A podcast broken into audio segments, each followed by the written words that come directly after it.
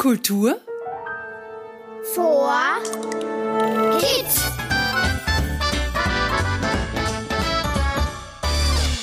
Hallo und willkommen beim Kultur für Kids Podcast. Wir sind's wieder, Sophie Berger und Robert Steiner. In dieser Folge bringe ich Sophie zum Schwitzen.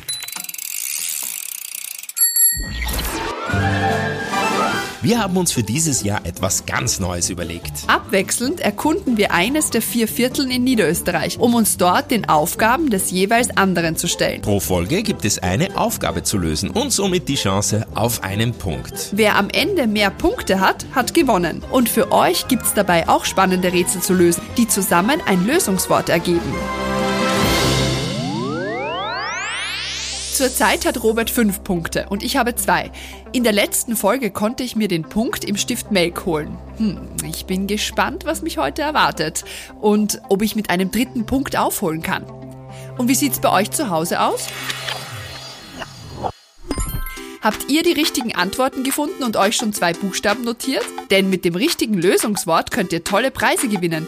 Die letzten Folgen gibt's natürlich jederzeit zum Nachhören auf www.kulturforkids.at. Dort findet ihr auch die genauen Infos zum Gewinnspiel.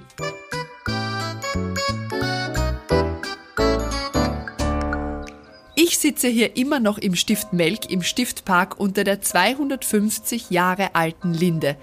Genieße die Ostwinde und fühle mich wie ein Glückskinde, während ich meine Schnürsenkel zubinde und mich frage, ob ich zum nächsten Ort wohl hinfinde?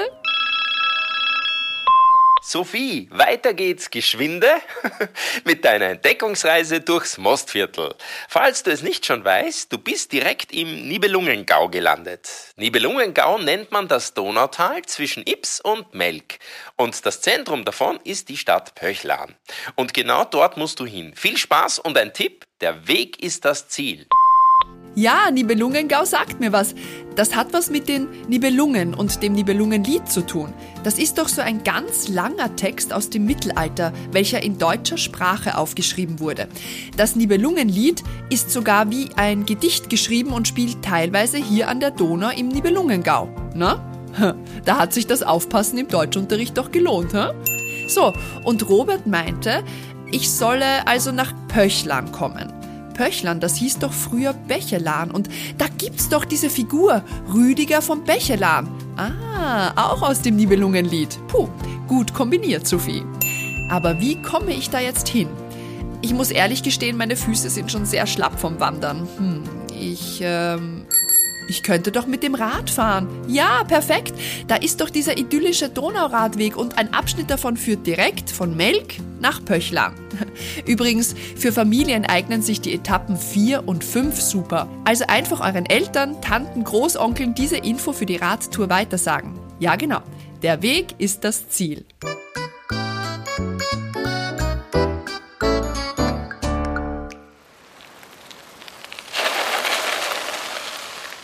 Der Radweg hier direkt neben der Donau ist einfach herrlich. Ich muss jetzt kurz eine Pause am Donauufer einlegen und ein paar Fotos machen. Was will Robert denn jetzt schon wieder von mir? Ich bin ja noch gar nicht in Pöchlan. Liebe Sophie, der Weg ist ja das Ziel und du hast dich für den perfekten Weg nach Pöchlan entschieden, den Donauradweg. Hast du gewusst, dass der gesamte Donauradweg bei der Quelle der Donau in Deutschland beginnt und bis zum Schwarzen Meer führt? Aber so weit musst du nicht radeln, keine Angst. Nur bis Pöchlan und bis dahin habe ich eine Aufgabe für dich. Erzähle mir während dem Radfahren so kurz und knackig wie möglich das Nibelungenlied. Robert, auf welche Ideen du immer kommst. Wie soll ich das schaffen? Aber gut. Challenge accepted.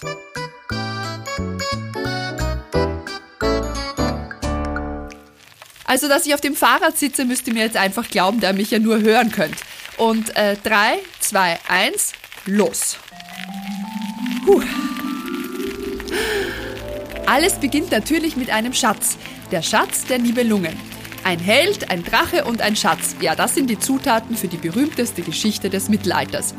Siegfried, der Drachentöter, tötet einen Drachen, badet in seinem Blut und wird dadurch unverwundbar. Leider bedeckt ein Lindenblatt eine Stelle seines Rückens und hier bleibt Siegfried verwundbar. was ihm später zum Verhängnis wird. Aber weiter in der Geschichte. Siegfried knöpft auch noch einem Zwerg den berühmten Schatz der Nibelungen ab. Zu seinem Glück fehlt nur mehr eine Braut. Nun, Kriemhild, die Tochter des Königs Gunther, vermählt sich mit Siegfried und sie leben gemeinsam am Hofe des Königs Gunther und seiner Frau Brunhild. Brunhild und Kriemhild verstehen sich überhaupt nicht. Jede will die mächtigste Frau am Hof sein. Streit, Kampf, Lügen und so weiter. Das führt dazu, dass Brunhild Siegfried umbringen lässt. Hagen, ein Diener des Königs, weiß die Schwachstelle von Siegfried und tötet ihn, stiehlt auch noch den Schatz und kippt ihn in den Fluss rein. Oh, oh nein! Kriemhild trauert um ihren Siegfried und sinnt auf Rache. Dazu braucht sie aber einen starken Verbündeten. Der Hunnenkönig Etzel, auch Attila genannt, würde sie zur Frau nehmen. So, und jetzt kommen wir zu Pöchlern. Denn das erste Treffen zwischen Kriemhild und dem Hunnenkönig Etzel fand im Nibelungengau statt. Markgraf Rüdiger von Bechelan, der seinen Sitz im heutigen Böchlern hatte, war der Gastgeber und vermittelte die Hochzeit zwischen König Etzel und Kriemhild. Ja, und der Schluss ist ziemlich düster. Hm, Kampf und Tod. Puh.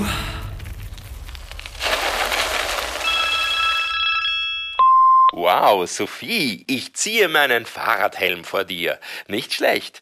Und jetzt wissen wir sogar, was der Nibelungengau mit dem Nibelungenlied zu tun hat. Literaturgeschichte 1 plus. Und einen Punkt gibt's noch dazu.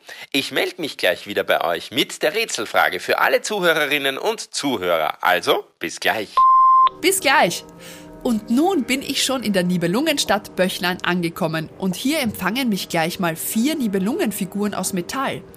Da steht, dass der Metallkünstler Atanas Kolev diese Figuren aus Metall gestaltet hat. Sie heißen Laute Nibelungen und erzählen von der Gastfreundschaft im alten Bechelan, also Pöchlan. Hören wir mal kurz rein, was sie zu sagen haben. Willkommen, du lieber Gast, in Pöchlern, der uralten Stadt. Der Dichter hat sie besungen, hier hielten die Nibelungen. Ich gebe dir guten Rat, halte auch du hier die Rast.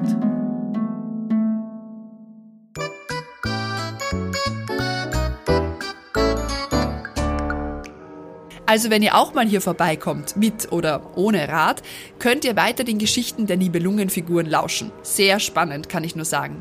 Jetzt fehlt nur mehr die Rätselfrage. Und, ah, da kommt sie schon.